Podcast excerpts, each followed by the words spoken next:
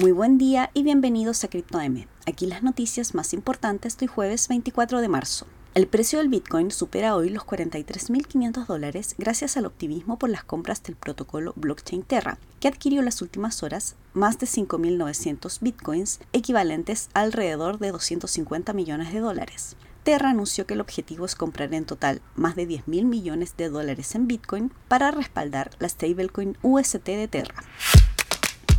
El Senado de Estados Unidos votará un proyecto de ley que busca mitigar los riesgos para el sistema financiero de los Estados Unidos por la adopción de Bitcoin como moneda de curso legal en El Salvador. Esto considerando posibles riesgos como el lavado de dinero y el financiamiento del terrorismo. El presidente de El Salvador, Nayib Bukele, publicó su respuesta en Twitter e indicó que nunca imaginó el miedo del gobierno de Estados Unidos el banco ANZ se convirtió en el primer banco australiano en acuñar una stablecoin vinculada al dólar de ese país. La stablecoin se lanzará inicialmente para clientes institucionales que busquen un acceso rentable a las inversiones en criptomonedas, aunque es probable que se abra también al mercado minorista en un futuro próximo. Y eso es todo por hoy. Muchas gracias por escucharnos. Recuerden visitar cryptomarket.com, suscribirse para recibir notificaciones de nuevos capítulos y seguirnos en redes sociales. Que tengan un muy buen día.